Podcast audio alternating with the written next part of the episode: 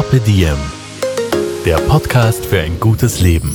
Daniela Zeller und Holger Potje, jede Woche abwechselnd im Gespräch mit inspirierenden Menschen. Welche Rolle spielt ein bewusster Lifestyle für Sie? Woraus schöpfen Sie Kraft? Über Ernährung, Bewegung, Bewusstsein und Erholung. Wie finden Sie die richtige Balance im Leben? Woran sind Sie gescheitert? Und wie sind Sie wieder aufgestanden? Wie gelingt Ihnen das? Was für Sie persönlich ein gutes Leben ausmacht. Carpe Diem, der Podcast zum Carpe Diem Magazin.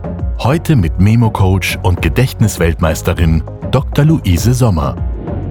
Bevor es losgeht, ein kleiner Hinweis. Der Carpe Diem Podcast pausiert wie jedes Jahr im Januar. Wir halten einen kleinen Winterschlaf, um mit viel Energie, Freude und spannenden Gästen ins neue Jahr zu starten. Der nächste neue Carpe Diem Podcast erscheint also erst am 1. Februar 2022.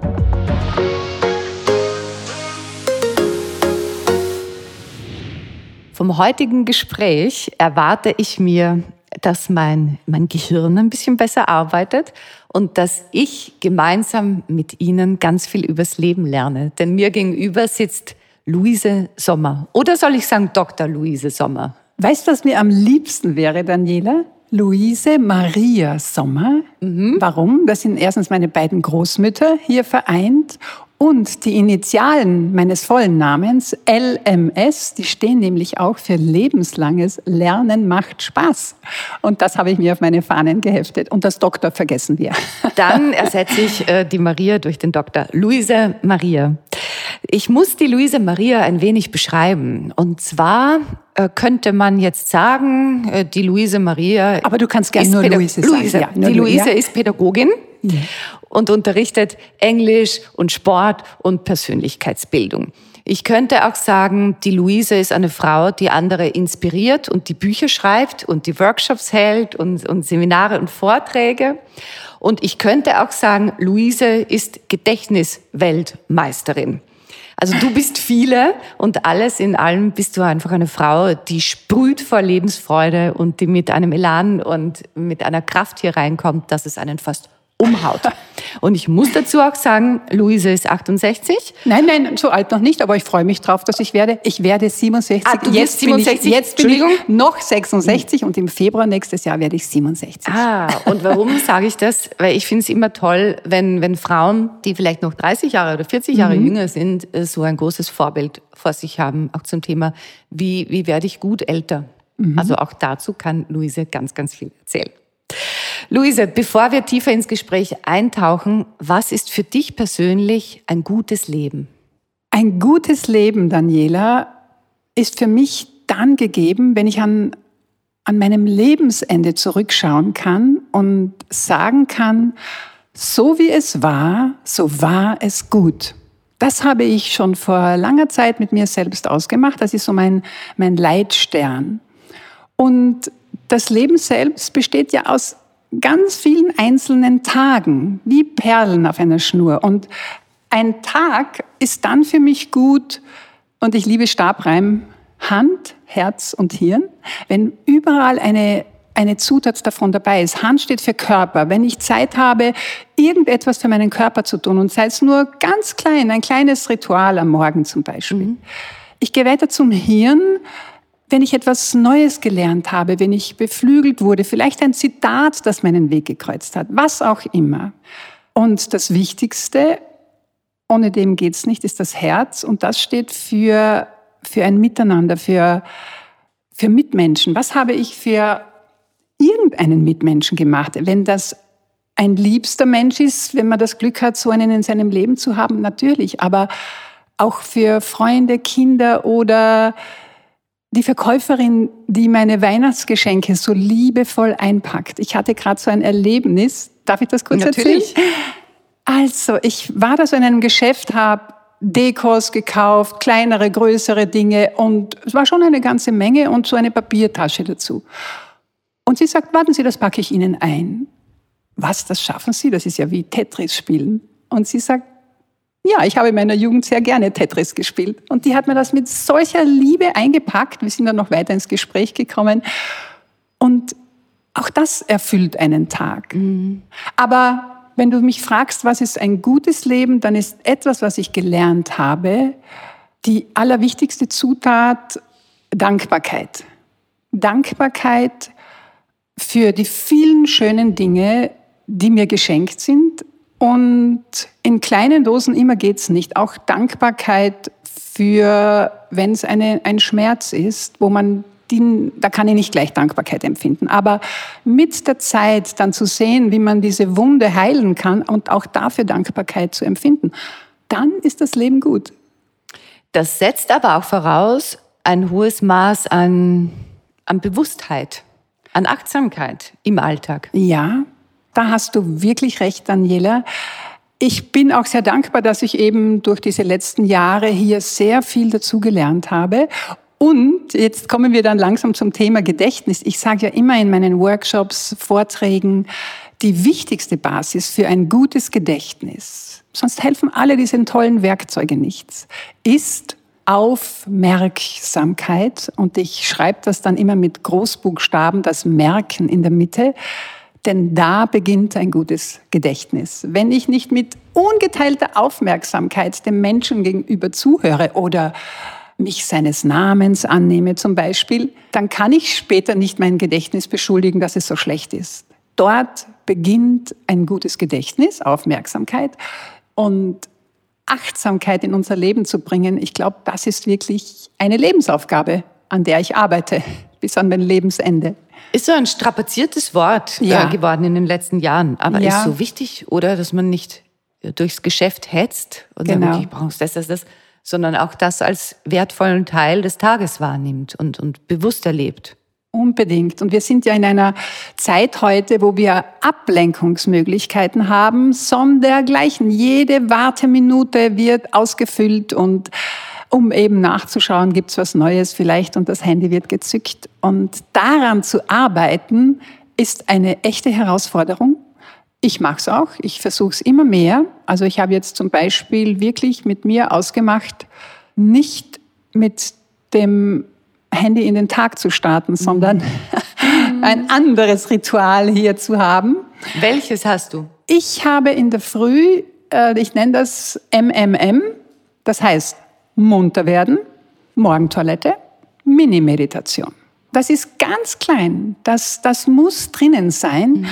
Und also bei mir ist es ganz konkret, ich setze mich da auf die Badewanne in einer, in einer bestimmten, ganz verdrehten Position, einmal links, einmal rechts. Von meiner Physiotherapeutin habe ich diese Übung und verwende das, um wirklich nur meinen Atem zu beobachten und vielleicht auch so eine kleine Dankbarkeitsdurchrieselung, Dusche mir zu erlauben, aber nicht mehr. Und mhm. soll ich dir sagen, es ist nicht einfach, da nicht Gedanken hochsteigen zu lassen. Und wie lange sitzt du da auf der Badewanne? Also eine Minute nach rechts, eine Minute nach links. Das sind jeweils zwölf tiefe Atemzüge. Und dann sitze ich noch ganz gerade, wenn ich dann die Dankbarkeitsdusche mache, ähm, so lange, wie ich, wie ich Lust habe, wie ich in mir das Gefühl habe, das passt. Und ich muss ganz kurz anfügen, wo ich das gelernt habe. Bitte. Weil das, ich, ich liebe es ja so sehr, von anderen zu lernen und gebe natürlich auch gerne weiter. Apropos Daniela, die Gegenwart bei der Vorstellung mit der Pädagogin ist ein ganz großes Kompliment. Ich war 41 Jahre lang Pädagogin. Ich bin jetzt nicht mehr Lehrerin. ich bin es immer noch. Du ich gebe so gerne nicht weiter. Mehr auf, ja. Aber ich denke, du bist es noch. Genau. Ja, und äh, da kann ich dir äh, also eine. Wo hat das meinen Weg gekreuzt? Ich liebe das, wenn das Leben solche Zufälle mir schenkt. Ich bin seit einigen Jahren sehr engagiert bei Zuki, Zukunft mhm. für Kinder denn ich habe es selbst miterlebt bei einer Patenreise, wie viel Herzblut hier von Claudia Stöckel, Marli Steinbach, die zwei Vorstände und alle anderen hineingelegt wird. Übrigens darf ich ganz kurz ja? einwerfen, es gibt auch eine Podcast-Folge mit der Claudia, mit Claudia ah, Stöckel, ja. wo sie, wo sie erzählt über Zuki. Ist genau. erschienen Ende 2021, wer sie hören möchte. Ist eine ja. ganz tolle Folge. Ja. Unbedingt anhören, ja. Und ja, Claudia hat mich im Februar heuer gefragt, ob wir nicht in dieser Pandemie, wo die alle zu Hause sind, mit diesen äh, Schützlingen in Indien Coachings machen könnten mhm. über Zoom. Ich war dabei, wir haben gestartet. Es, es war beglückend, ihnen die Dinge weiterzugeben. Und dann hat Claudia ähm, Speaker eingeladen, den P.A. Straubinger zum Beispiel. Und der hat in dieser Session, in zwei Sessions, unseren Coaches, unseren Schützlingen dort Meditieren näher gebracht. Und ich glaube, die, die am allermeisten gelernt hat dabei, war ich. Und seit damals ist das jetzt mein Morgenritual. Und jetzt kommen wir zurück zum Handy. Dann kommt noch für den Körper eine kleine Einheit dazu. Also ich habe das Glück, wirklich das Glück gehabt, im Jänner so einen Slot zu, zu finden, wo ich zwölf Tage auf Madeira war und dort Yoga gelernt habe. Mhm. Den Sonnengruß, den habe ich mitgenommen. Der gibt mir so viel, also dann mache ich noch den Sonnengruß. Wenn ich einmal nicht Zeit habe, so zum Beispiel heute war ich ein bisschen eilig, dann sind es 15 Liegestütze, die müssen sein. Mhm. Ja. Und dann, und dann, wenn ich dann mir noch einen Tee oder heißes Ingwerwasser gemacht habe, dann vielleicht irgendwann einmal schaue ich als erstes aufs Handy. Also als erstes, als nächstes auf Handy, aufs Handy. Denn wie man in den Tag hinein startet, macht einen Unterschied. Und wenn ich in den Tag starte und als erstes irgendwelche WhatsApp-Nachrichten oder womöglich auf Social Media bin, dann geht mein Tag, davon bin ich überzeugt, in eine andere Richtung, als wenn ich so bewusst ihn beginne. Und das ist halt schon eine Frage des älter und reifer werdens, die ich mag, die ich auch als Geschenk sehe beim Älterwerden, dass man sich einfach bewusst ist, hallo, wenn ich mir jetzt so ein Maßband vorstelle, wo ist denn jetzt ungefähr die Kerbe, auf der ich mich befinde? Das habe ich von meiner lieben Seelenfreundin Greta Silber die sagt, die Zeit von 30 bis 60 ist genauso lang wie die von 60 bis 90. Und ich bin jetzt 66 und habe mit dem Universum Stimmt, ausgemacht, das dass ich mindestens 96 werde. Mhm. Also sind das noch 30 äh, Jahre immerhin. Aber trotzdem, sie sind, sie sind sehr, sehr wertvoll. Und deswegen ist es auch wichtig, wie ich jeden einzelnen Tag auf meiner Perlenschnur, die wir früher gehabt haben, beginne. Und ja, jetzt bin ich ein bisschen weit ausgeschweift, glaube ich, ja, oder? Das gehört alles dazu. Es gehört alles dazu. Wann ist dir selbst bewusst geworden, dass dir ein bewusstes Leben so ein großes Anliegen ist. Und auch äh, sein Gedächtnis und sein Gehirn fit zu halten gehört ja auch dazu, zu einem bewussten Leben. Aber wann mhm. ist dir mhm. das so ein Anliegen geworden? Denn du warst Mutter, du warst ja. äh, Pädagogin, Lehrerin, du warst äh, voll im Leben, du hattest deinen Stundenplan. Du hättest ja auch sagen können, naja gut, jetzt sind es noch drei Wochen bis zu den Weihnachtsferien ja. und noch vier Tage bis zum nächsten Wochenende, das biege ich irgendwie so runter. Ja. Aber so bist du ja nicht geworden. Nein, äh, spannend, dass du mich das fragst. So war ich nie. Ich war ein, das erinnert mich so ans Konferenzzimmer, äh, Schulanfang jedes Jahr. Und neben mir eine Kollegin, die dann einmal gesagt hat, also und, und, weißt du, und ich, ich da, weißt du, wieder meine Sachen hergerichtet, alles so richtig freut auf das nächste Schuljahr. Und ich sage, ich freue mich wieder so. Und sie sagt, Luise, vor dem Satz fürchte ich mich jedes Jahr. und dann ist mir bewusst geworden, hey Luise, du bist der Stress.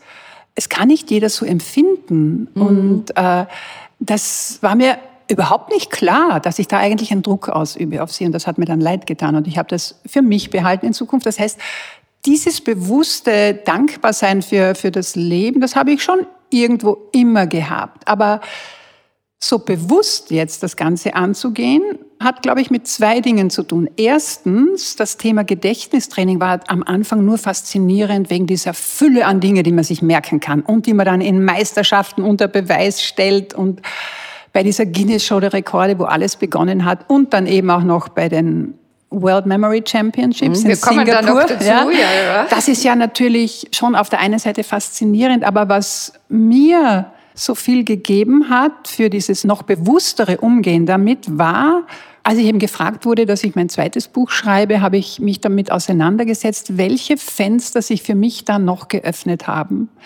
Also dass auch bewusst praktizierte Dankbarkeit gut für unser Gedächtnis ist oder die Worte, die ich verwende oder mit der Hand zu schreiben oder also viel mehr als reine Gedächtnistechniken. Das war das eine und natürlich die Macht der Bilder. Die Macht der Bilder, mit deren Hilfe ich mir eine tausendstellige Zahl merken kann. Aber, und jetzt komme ich zum zweiten Punkt, dieses Bewusstwerdens, die Macht der Bilder, die Macht der Gedanken, wenn das Leben mir den Boden unter den Füßen wegzieht, mich rausschmeißt aus dem Leben, das ich bisher geführt habe und mir diese Herausforderung schickt. Das ist jetzt zwei Jahre, zehn Monate her und ich habe in dieser Zeit so viel gelernt über mein Leben wie noch nie zuvor und habe zu diesem viel bewussteren Zugang gefunden. Mhm. Und bin dankbar für die Frau, die ich dadurch geworden bin. Und viele Dinge greifen wie Zahnräder ineinander über. Was ich zuerst nur fürs Gedächtnistraining gesagt habe, also in meinen Seminaren, Vorträgen, wenn wir dann diese Übungen ausprobieren und wir uns selber auch 20, 30 Wörter plötzlich merken, kommt immer der Satz, wir arbeiten bei unseren Assoziationen, und es ist ja nichts anderes als Denken in Bildern, ausschließlich mit positiven Bildern. Humorvoll, merkwürdig, ähm, schräg von mir aus absurd, aber niemals negativ. Weil hier entscheiden wir, wenn ich Nachrichten einschalte, Zeitungskiosk vorbeigehe, diese Bilder muss ich konsumieren, passiv, ob ich will oder nicht. Aber beim kreativen Gedächtnistraining, so wie ich es mache, arbeiten wir mit wohltuenden Bildern. Aber das bedeutet, man arbeitet am Gedächtnis und in Wahrheit arbeitet man am Leben, ja. am Leben lernen, an der Persönlichkeitsbildung. Ja. Wie beim Stimmtraining. Wenn die Leute zu mir ins Stimmtraining kommen, äh, wollen sie an ihrer Stimme arbeiten und viele sagen nachher, eigentlich habe ich äh, Leben gelernt und nicht nur über die Stimme. Das ist äh, ganz Toll. fantastisch. Ja. Ich möchte dich fragen, wie bist du zu diesem Thema Gedächtnis gekommen? Lass uns da zurückgehen, ein paar ja. Jahrzehnte. Ja. Luise entdeckt das Thema ja. Gedächtnis. Genau. Das Wie kam es dazu? Was war ein, der Erweckungsmoment? Ein, ein, ein Erweckungsmoment hat es da wirklich gegeben, weil es Dein Thema zieht dich magisch an, dass dir einfach zufallen will. Warum hat mich das angezogen? Ich habe mich wirklich schon so auf dem Weg zur zerstreuten Professorin, vergessliche Luise, tatsächlich gefühlt. Wie alt warst du damals? Damals, das war äh, 93. Mhm. Also, wie alt war ich dann da? Hm, 47? Nein, nein, nein, warte mal. 93, bitte helf mir, ich, ich sitze jetzt auf der so Leitung. Ich bin so schlecht im, im Rechnen. äh, ja, so vor 20, ja, 37, 25 Jahren. Ja, ja, sowas, mhm. ja. Also, 30, ach, genau, ich war, ich war, noch nicht 40, das weiß ich. Ich mhm. war, also 38 war ich, jetzt habe ich es mhm. ausgerechnet. Und ich war nämlich in Karenz, genau, von unserem dritten Kind. Und die kam 1936 auf die Welt und war gerade im zweiten Karenzjahr und habe gemerkt, ich bin auf diesem Weg so ein bisschen zerstreut und zwei Fälle von Alzheimer in meiner näheren Verwandtschaft. Und dann sehe ich diesen Vortrag über Gedächtnis und Lernen, Professor Gunther Iberer, Universität Graz. Ich schicke ihm jedes Mal ein dankbares Gebet in den Himmel hinauf, weil er lebt nicht mehr, leider. Und der hält einen Vortrag dazu, stellt uns diese uralten Merkmethoden der antiken griechischen Redner vor. Ich probiere das am nächsten Tag aus. Unser Christian, damals acht Jahre, kommt von der Volksschule nach Hause. Mama ist zu Hause. Christian, da ist ein Zettel, da ist ein Bleistift. Bitte schreiben wir 20 Wörter auf. Und er in seiner krakeligen Schrift, ganz falsch, Night Rider, aber das war seine Lieblingssendung, gerade Duplo und lauter so Sachen. Und dann prüft er seine Mama, mhm. was ist das Wort Nummer 17? Was ist das Wort Nummer 9? Was ist das Wort Nummer 13? Und seine Mama wusste jedes Wort. Mhm. Und ich spürte damals, okay, Luise, und das ist jetzt deines. Und dann habe ich mich da fortgebildet, äh, selber das trainiert, habe in der Schule dann in Supplierstunden meinen Schülern immer gesagt, schreib's mir 30 Wörter an die Tafel, dann werde ich geprüft. Für jedes, was ich nicht weiß, kriege ich ein Minus. also du hast den Spieß umgedreht. Ja, und, mhm. und dadurch war, deswegen war es dann leicht, 1999 als in Österreich die ersten Gedächtnismeisterschaften für Junioren ausgerufen mhm. wurden, da mir ein kleines Team zusammenzusammeln. Und ich muss da an dieser Stelle ganz wichtig erwähnen, Hubert Krenn, der den Krenn Verlag geleitet hat, hat damals das initiiert in Österreich und hat da wirklich, war Pionier auf diesem Gebiet ohne ihn hätte es diese Gedächtnismeisterschaft nicht gegeben bis 2004. Er war derjenige, der mich dann auch gefragt hat, ob ich dieses erste Buch schreiben möchte. Und ich bin ihm unendlich dankbar dafür. Und es ist schön, dass ich ihn hier erwähnen kann, weil er ist leider im heurigen Jahr auch ganz jung von uns gegangen. Und ich setze ihm hier und jetzt ein oh. Denkmal, weil ohne ihn würde ich nicht hier sitzen mm. mit äh, all diesen Erfolgen im Gedächtnissport. Denn ja, nachdem ich österreichische Gedächtnismeisterin wurde, kam eben diese Guinness-Redaktion auf mich zu und ich stellte dann diesen Guinness-Weltrekord auf und anschließend riefen Unternehmen an, Frau Sommer, das möchten wir gerne von Ihnen lernen, auch aus Deutschland. Ja. Mhm. Und das war der Sprung in mein zweites Standbein. Und dann kam das Jahr 2016, ja. wo du Anfang Jänner mit Freunden ja. über, über Jahresziele gesprochen hast. Genau. Und da hatte Luisa eine Idee. Genau. Und ich hatte gerade vorher einen Artikel gelesen, dass im Dezember 2016 in Singapur die World Memory Championships stattfinden. Und ich sagte, hallo Luise, du bist da in der Kategorie 60 plus.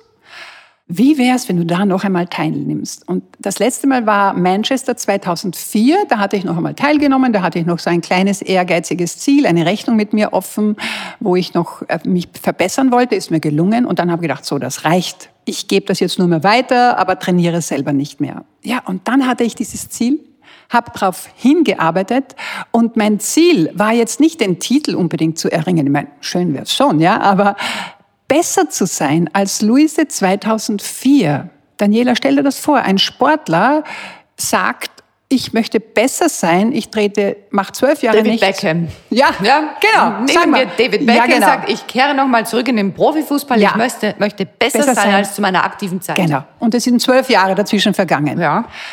Wäre nicht möglich. Mhm. Und da in dieser sportlichen, geistigen Disziplin ist es aber sehr wohl möglich. Und ich habe mich selber geschlagen in ein paar Disziplinen und das war für mich eigentlich die Botschaft, die ich weitergeben möchte.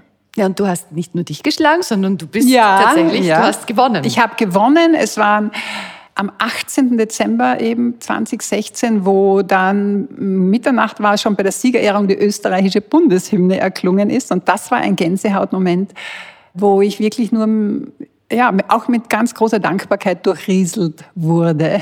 Wie, wie, wie hast du dafür trainiert? Wie trainiert man für eine Gedächtnisweltmeisterschaft? Ja, das ist so. Das ist ein Zehnkampf mit zehn Disziplinen. Nur ein Beispiel. Also Wörter merken, Random Words heißt das. In 15 Minuten kriegst du hunderte von Wörtern vorgelegt und du versuchst dir so viele wie möglich in so 20er Spalten zu merken in der richtigen Reihenfolge. Oder Zahlen in jeder erdenklichen Form. Speed Numbers da in fünf Minuten ganz viele zu merken. Spoken Numbers im Sekundentakt angesagt. Seven, nine, zero, four. Ja? Und du musst sie dir merken in der richtigen Reihenfolge. Jawohl. Und, also seven, ähm, nine, zero, four. Genau. Und äh, nachher wiedergeben. Und wenn du zum Beispiel dir 100 gemerkt hast, alle richtig, aber nur du hast statt zero, four sagst du four, zero dann hast du nur zwei Punkte, weil du nur mhm. die ersten zwei richtig hast. Und auch wenn alle anderen richtig waren, mhm. ja, also das Spoken Numbers und die Hour Numbers, das ist ein Marathon, Zahlenmarathon, eine ganze Stunde lang. Also und Binärzahlen merken und historische Daten und Namen und Gesichter merken, das liebe ich besonders. Also es ist ein Zehnkampf und da ist es mucksmäuschenstill in diesem ganz großen Saal. Jeder konzentriert sich, auch Spielkarten merken zum Beispiel, ja. Und da tritt man dann gegeneinander an. Ah, wie hast du es trainiert? Wie habe ich es trainiert? Ja, also ich habe dann im Juli begonnen zu trainieren, ja. während Sommerferien, während der Schulzeit noch nicht. Und habe mir so einen Plan gemacht von den zehn Disziplinen und habe immer, also jeden Tag, manchmal auch jeden zweiten Tag, eine Disziplin herausgeholt und gesagt, so jetzt trainiere ich da und in dieser Spalte mir dann immer die Ergebnisse eingetragen und habe zuschauen können, wie ich dann da wirklich dann immer besser werde. Also mich hinzusetzen, alles auszuschalten und zu sagen, ich mache jetzt eine Viertelstunde lang Random Words und, mhm. und dann 30 Minuten Wiedergabe. Und, und hattest du da zum Beispiel eine Trainingspartnerin, die dir die Wörter aufgeschrieben hat nein, oder nein. gesprochen äh, hat? Da gibt es äh, Übungsmaterial im Internet und da braucht man keinen Partner, denn du kriegst ja in der WM diese Wörter auch vorgelegt auf Papier. Das heißt, du hast die auf Papier, du kannst dir die ausdrucken und dann das, das probieren. Bei Spielkarten hast du dein Päckchen Spielkarten in der Hand. Das Wichtige aber, was ich mir wirklich verordnet habe, war auch der tägliche, die tägliche Waldrunde. Warum ist das so wichtig, dass man den Körper in Schuss hält und ja. bewegt, wenn man das ja. Gehirn trainieren möchte? Das ist eine ganz wichtige Frage, Daniele. Das wussten ja schon die alten Römer, mensana in corpore mhm. sano. Alles, was wir für unsere körperliche Fitness machen, das kommt auch der geistigen Beweglichkeit zugute. Und ich fange jetzt gleich einmal mit einer ganz guten Nachricht an. Das muss jetzt nicht schweißtreibendes Jogging sein oder, oder irgendetwas Aufwendiges. Nein, weil ich habe das gerade, da war das Thema in meinem letzten Newsletter. Gehen, simples Gehen ist gut für Gehirn und Geist. Schon wieder, mein lieber Stabreim. Da gibt es so spannende Studien, was das mit unserem Gehirn macht, wenn wir regelmäßig zehn Minuten zum Beispiel am Tag flott gehen. Äh, im, Im Hippocampus, wo, wo die Neurogenese stattfindet, also auch Nervenzellen neu gebildet werden, das, das, diese Studien haben tatsächlich bewiesen, dass sich dieses Areal vergrößert. Das heißt, Gehen, flottes Gehen, das können wir jederzeit in unseren Alltag einbauen. Oder eine andere Lieblingssportart. Das Wichtige, denke ich mir, ist nur niemals zu sagen, ich muss jetzt mhm. das und das tun für mein Gedächtnis, sondern nein, hey, ich darf. Ich möchte zum Gehen nochmal zurückgehen. Ja? Äh, ja? Darf ich, während ich gehe, einen Podcast hören oder ah. mich mit jemandem unterhalten? Ja. Oder ist es wichtig, in, in der Stille zu gehen? Ah, das ist eine gute Frage. Ich denke, primär ist das Gehen, egal ob mit jemandem im Gespräch oder mit Podcast oder in der Stille, die Bedeutung ist, glaube ich, sekundär. Mhm. Das Wichtige ist wirklich das Gehen. Und es gibt eben, wie du sagst, diese unterschiedlichen Facetten. Und ich denke, mit jemandem zu gehen und mich dabei auszutauschen, ist ganz genauso gut. Erstens einmal, weil du das richtige Tempo hast, wenn du noch gehen kannst. Mhm. Wenn du noch atmen mhm. kannst, dann hast du automatisch das richtige Tempo. Und genauso gut, und ich denke, das spüren wir alle. Hallo, heute, heute brauche ich ja mal Stille weil ich habe das und das Projekt und da sind die Gedanken alle noch so durcheinander. Ich schaue einmal, was in mir aufsteigt. Ich finde das so spannend. Hast du das sicher auch schon erlebt, dass dann die Ideen Total. kommen, oder? Ja, ja, eben immer. Ich muss ganz viel gehen. Ich, ich bin ja Mutter geworden und ja. ich, meine Lieblingsbeschäftigung ist spazieren gehen mit meinem kleinen Sohn. Und wir sind Super. jeden Tag zwei Stunden unterwegs. Ja, er toll, Daniela. Ja, ja, er beobachtet dann die Ja, Vögel aber dann machst so. du das Beste schon jetzt äh, mhm. für dein Gehirn. Und die Podcasts, also ich liebe es beim Gehen ganz bewusst, mir einen Podcast zu holen, zum Beispiel aus deiner Serie. Da sind ja wahre Schätze dabei. Und das Spannende, auch manchmal, wenn ich habe einen Lieblingsberg in der Steiermark, wo ich am, am Land auch einen Wohnsitz habe, äh, die Hohe Feitsch. Und wenn ich da dann heruntergehe, nehme ich mir manchmal einen Podcast vor, den ich mir da, also frühstücke bei mir eine Folge mhm. zum Beispiel. Und das Witzige ist, ich weiß jetzt noch, wo ich gegangen bin, als zum Beispiel die Claudia mit, da mit dem und dem Gast das und das gesprochen hat. Mhm. Oder auch, auch dein, das ist, das ist spannend, wie das Gedächtnis das an Orten auch fixiert, was letztendlich wieder zurückzuführen ist auf eine der wesentlichsten Methoden im Gedächtnistraining, das ist diese Lozi-Methode ja, Lotse, die beschreibst auch im Buch. Ja, ja. Wie funktioniert die? Und wir sind schon so bei diesem ja, Bereich, ja, wenn jetzt genau. jemand sagt, ja, ich möchte auch mein Gehirn einfach trainieren, ich will keine vergessliche Professorin werden. Ja. Wie kann man das äh, Gehirn trainieren? Also ich halte fest, erstens jeden Tag bewegen, mhm. gehen. Zweitens auch Momente der Sammlung einbauen, ja. der Bewusstheit, das ist diese Stille. Und drittens zum Beispiel die Lotsi-Methode. Ja. Wie funktioniert sie? Die Lotsi-Methode, das ist ja die Methode, mit der ich Blut geleckt habe. Was haben die antiken Redner gemacht? Sie haben sich Orte, daher Locus Einzahl, Lozi oder Loki Mehrzahl. Sie haben sich Orte in einem Gedächtnispalast oder in einem Raum oder auf einem Spaziergang mit sich selbst ausgemacht. Ja, also Schritt Nummer eins wäre, ich nehme zum Beispiel mein Wohnzimmer und mache mir hier zehn Plätze aus. Türe immer der erste Ort, damit ich mir nicht merken muss, bei dem Zimmer ist es das oder das. Türe der erste Ort, dann mache ich eine Runde und mache mir hier zum Beispiel zehn Orte aus. Mhm. Und dann habe ich jetzt Memoriermaterial, Dinge, die ich mir merken möchte. Das kann so etwas Banales wie eine Einkaufsliste sein. Es kann aber auch Allgemeinwissen sein. Das liebe ich besonders. Es können neue Wörter sein. Neue Wörter ja. sein. Es können Vokabeln sein. Oder, so wie es die Redner gemacht haben, Stichworte einer Rede, mhm. ja, die ich eben äh, ein Bilder, wo ich weiß, da, da spreche ich über das, dann über das, dann über das. Und dann verknüpfe ich das mit dem Ort, so kreativ, so humorvoll, so absurd wie möglich. Schau, Daniela, zum Beispiel, wenn wir hier die Tür nehmen und wir möchten uns merken, ähm, Nehmen wir die Einkaufsliste. Das Sag mal Einkaufsliste. So, ja, das ist so die EU-Staaten nach Größe oder Bevölkerung. So, ja, das ist doch besser. ja, EU-Staaten. EU-Staaten. Was willst du, Größe oder Bevölkerung? Ähm, Bevölkerung. Bevölkerung, gut. Dann müssen wir hier an der Tür ein Symbol für Deutschland ablegen. Was wäre für dich so ein Symbol? Was ist für dich das erste Bild, das dir in den Sinn kommt? Äh, lustigerweise eine Brezel. Ja, Keine Ahnung wieso. Wegen dem Oktoberfest, oder? Oktoberfest, Bayern, Brezel. Lustig. Ja, passt. Mhm. Schau, und jetzt dann schau deine Tür im Studio an. Da Wo hängst du? Da, da hängst genau oben eine Brezel. Ja, genau. Passt. Ja. Schau, dann hast du dieses tolle Poster da, Life is short, break the rules und so weiter. Das müssen wir jetzt, weil das nächstgrößte Land äh, mit von der Bevölkerung ist Frankreich. Äh, was könnte dir hier für Frankreich einfallen auf diesem Plakat hier? Äh, für Frankreich, äh, da hängen, da hängen Schuhe. Ja. Und zwar hängen da äh, Rondini-Sandalen aus Saint-Tropez. Das ist dieser ganz berühmte Schuhhersteller. Und das sind diese Lederriemchen-Sandalen, die man sich um den Knöchel wickeln kann. Okay. Die hängen jetzt auf diesem Bild. Genau. Und wenn, wenn das jetzt zu Hause jemand mitmachen möchte, der, und der hat für Frankreich ein Baguette, und beim Ort Nummer zwei, keine Ahnung, der Schuhkastel oder was, mhm. dann bitte das Baguette dorthin legen. Mhm. Es gibt kein richtig oder falsch. Ja. Und jetzt noch als dritten Ort nehmen wir diesen Sessel hier und mhm. da brauchen wir was für Italien.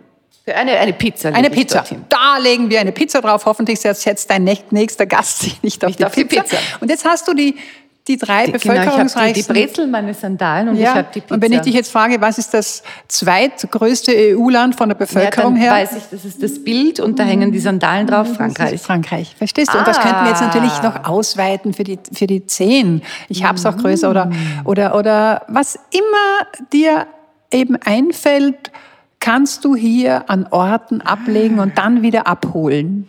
Das ist besser als der Knoten im Taschentuch. Das ist toll. Das bedeutet, man muss sich zuerst mal informieren, äh, wie, wie sind die Länder gereiht, ja, klar. genau. Und dann nehme ich mir die Liste her und sage so, und, das möchte ich ja, mir jetzt genau. merken. Und da, da, da, da, genau. Und weißt du, Daniela, und das, und damit kommen wir noch einmal zum Smartphone. Ich sage immer, googeln ist gut, aber dann merken ist noch besser. Also ja. vom Smartphone ein bisschen hin zum Smart Brain. Das heißt, ich google etwas und dann sage ich, hey, und das merke ich mir, damit ich es nicht noch einmal googeln muss. Mhm. Und wir haben jetzt da dieses Beispiel genommen. Wenn du das nächste Mal irgendetwas googelst und dann sagst, hey, das möchte ich mir merken, dann versuche es mit irgendeiner kreativen Methode. Denn äh, je mehr wir in unserem Wissensnetz oben eingeknüpft haben, umso mehr bleibt dann auch hängen. Und die ganz gute Nachricht, je mehr Reserve wir da oben haben, umso langsamer wird diese Reserve dann auch abgebaut, wenn einmal irgendwann ähm, der Herr Altersheimer um die Kurve schaut. Ja, oder generell einfach ja. Altersvergesslichkeit. Ja, genau, genau. Mhm. Oder Stilldemenz, die ich gerade habe. Vielleicht ist es auch der Schlafmangel, der, der gerade mein Ja, Schlaf ist auch wichtig für Eben, gutes da wären wir gleich beim vierten Punkt, nämlich genügend schlafen, ja. schreibst du auch in deinem ja. Buch, ist wichtig, um das Gedächtnis Und zu halten. das war eine Herausforderung, dass äh, meine Tipps da auch wirklich anzuwenden äh, in herausfordernden Zeiten. Also das wissen wir alle, dass wir nach einer Nacht, wo wir nicht gut geschlafen haben, einfach nicht konzentriert sind. Ist mir auch in Singapur so passiert bei der letzten Disziplin. Aber da, da war ich schon uneinholbar vorne und, und da habe ich in der Nacht wirklich nicht gut geschlafen. Ich nehme einen Tipp nur heraus, Daniela, weil dieser Tipp auch generell für ein gutes Leben ganz, ganz wichtig ist. Und das ist der Tipp, die Einstellung, die wir dazu haben, wie wir geschlafen haben, ist entscheidend wie wir uns am nächsten Tag fühlen und auch wie leistungsfähig wir am nächsten Tag sind. Das musst du jetzt genau erklären. Das muss ich, weil da gab es eine ganz spannende Studie. Schau, Studenten wurden in zwei Gruppen geteilt und der einen Gruppe wurde, also und es wurden allen beiden Gruppen wurde erzählt, wie wichtig der REM-Schlaf für ein gutes Gedächtnis am nächsten Tag, für herausfordernde Leistungen also der ist. Rapid Eye Movement, wo genau. man träumt, ja, genau. Traumphasen. Mhm. Dann wurden die komplett zufällig in zwei Gruppen geteilt. Und der einen Gruppe wurde gesagt, wow, euer REM-Schlaf war perfekt, ihr seid wirklich super ausgerastet. Der anderen Gruppe, oje, also heute Nacht, das war wirklich nicht gut. Allen möglichen Details und verkabelt wissenschaftlich. So, und dann mussten die ähm, Gedächtnistests, kognitive Herausforderungen erfüllen absolvieren und dreimal darfst du raten, welche Gruppe schlechter abgeschnitten hat. Ja, Der, der mir gesagt hat, du hast heute nicht gut geschlafen. So ist es. Und wahrscheinlich war es eine Lüge und die haben gleich gut geschlafen beide. So ist es. Das war ein reines Zufallsbetrieb, Prinzip. Und mich hat das vollkommen erinnert an meine Mama. Als die in den Wechsel kam, hat die sowieso immer gesagt, also meinen Wechsel werde ich einmal nicht spüren. Ich werde so. Und hatte aber auch Schlafprobleme und hat und das, der Satz ist mir immer noch im Ohr. Sie hat gesagt, ich bleib einfach liegen und ich sage mir, mein Körper holt sich, was er braucht. Und das praktiziere ich immer, wenn ich nicht schlafen kann. Also es gibt den Tipp aufstehen, äh, Buch lesen oder was auch immer. Könnte ich nie. Ich bleibe immer liegen, ganz ruhig, versuche Entspannungsübungen, helfen nicht immer. Aber der Satz, mein Körper holt sich, was er braucht, der hilft am allermeisten. Und es ist manchmal wirklich so, dass ich, auch wenn ich nicht gut geschlafen habe, das am nächsten Tag nicht spüre. Aber es wird, generell merke ich, dass es immer besser wird, dass ich auf einem guten Weg bin. Aber es hängt natürlich auch damit zusammen, wenn ich Bewegung in den Tag einbaue. Und, ah, und das ist noch ein ganz wichtiger Tipp, weil da auch da gibt es Studien dazu, wenn du Bewegung ganz früh am Morgen einbaust, wenn du dem Körper signalisierst, hallo, der Tag beginnt, dann wird dieses Aktivierungshormon Cortisol ausgeschüttet und der Gegenspieler Melatonin schaltet sich dann am Abend dazu. Ach und in der so, Früh und je stärker der eine ist, umso stärker ist auch der andere. Genau, in der Früh ganz klar zu, zu signalisieren deinem Körper, hallo, der Tag beginnt mit, und deswegen, paar Kniebeugen, paar Liegestützen, eigentlich Sonnengruß, hilft auch dann am Abend zu einem besseren Schlaf, wenn ich natürlich auch hier das Ritual habe, dass ich wenn möglich, eine Stunde, noch besser zwei Stunden vorher, mich meine Augen meine, nicht mehr aussetze, diesem blauen Licht, das wir alle kennen von Das iPad, bedeutet, ich kann Smartphone. Fernsehen, aber nicht am, am Laptop schauen. Ja, genau, oder weil am ja, Smartphone. weil ja dieses Licht die Produktion von Melatonin hemmt. Da glaubt ja die Zirbeldrüse, wo das produziert wird, hallo, es ist noch helllichter Tag, also ich brauche noch kein Melatonin produzieren.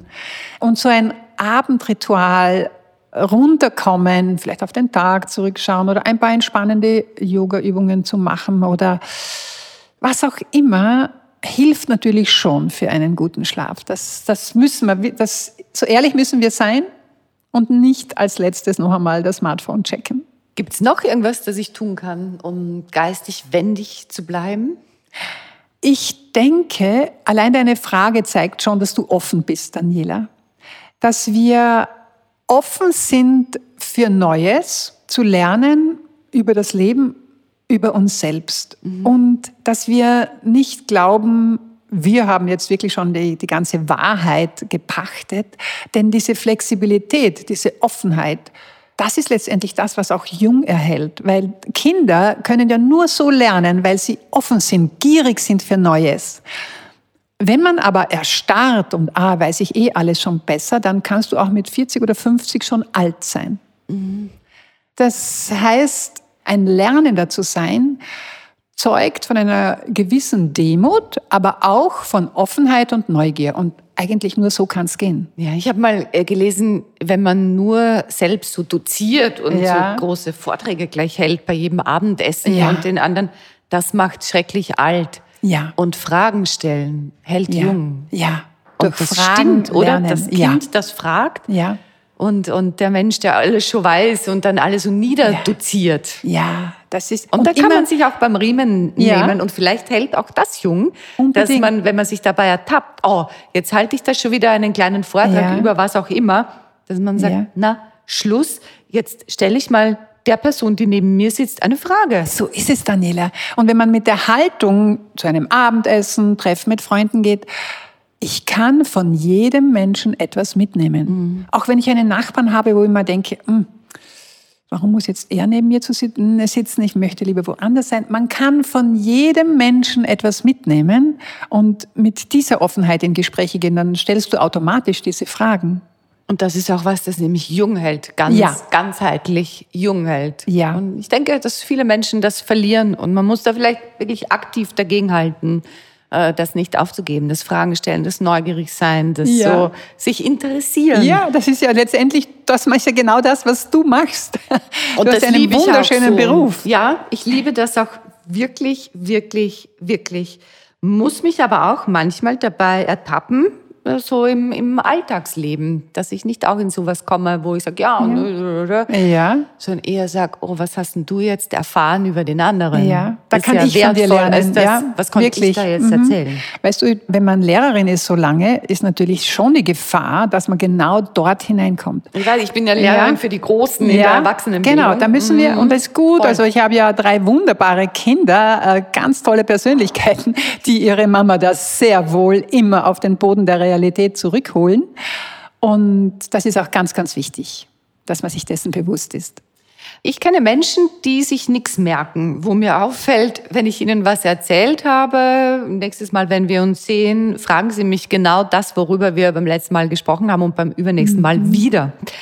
Muss ich mir Sorgen machen, dass diese Personen dement werden oder ist das eine Sache von Konzentration und Aufmerksamkeit? Es ist definitiv das Zweite.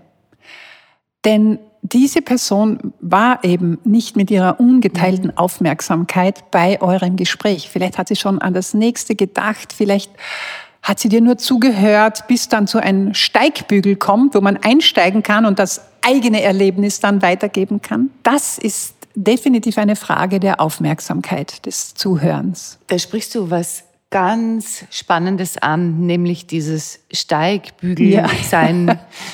Was mir auffällt, ist, dass sich das gesteigert hat in, in Gesprächen, ja. in unserer Gesellschaft. Mhm.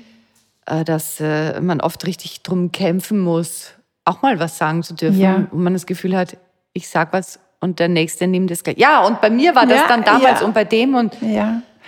Und, und auch wieder sich Selbstdisziplin ähm, auferlegen, dass man nicht das, was der andere sagt, nur Steigbügel nimmt, um selbst was zu genau. sagen. Das ist wahre Wertschätzung. Wenn du einem anderen unvoreingenommen wirklich zuhörst und vielleicht auch noch einmal kurz dann zurückspiegelst und nicht wartest, bis du dann mit deiner Geschichte drankommst. Das ist, das ist wahre Wertschätzung und du hast recht.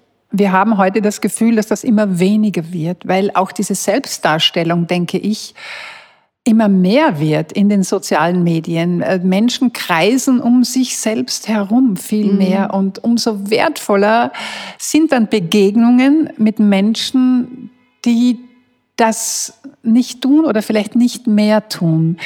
Ich bin ja eine wirklich positive Optimistin und denke mir, wir können so vieles lernen und wir sind dabei, unseren Umgang mit diesen Medien zu lernen mit dieser Form der Kommunikation. Und vielleicht trägt auch dein Podcast dazu bei, dass wir in so vielen Dingen einfach wieder achtsamer werden.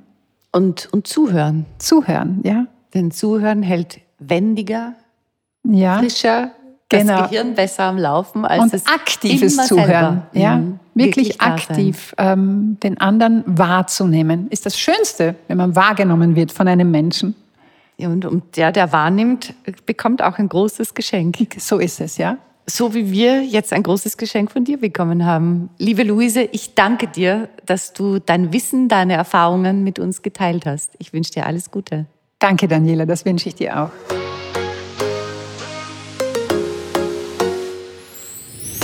Mehr von Carpe Diem gibt es auf Soundcloud, Apple Podcasts, Google Play oder Spotify. Jetzt abonnieren und liken. Wir freuen uns über eure Kommentare und sind direkt über podcast.carpediem.live erreichbar. Das Carpe Diem Magazin erscheint alle zwei Monate. Besucht auch unsere Social Media Portale auf Facebook, Instagram und YouTube und unsere Website carpediem.live. Carpe Diem, der Podcast für ein gutes Leben. Das war die letzte Podcast-Episode des Jahres 2021. Wir machen im Januar Pause. Den nächsten neuen Carpe Diem Podcast gibt es dann am 1. Februar 2022 zu hören.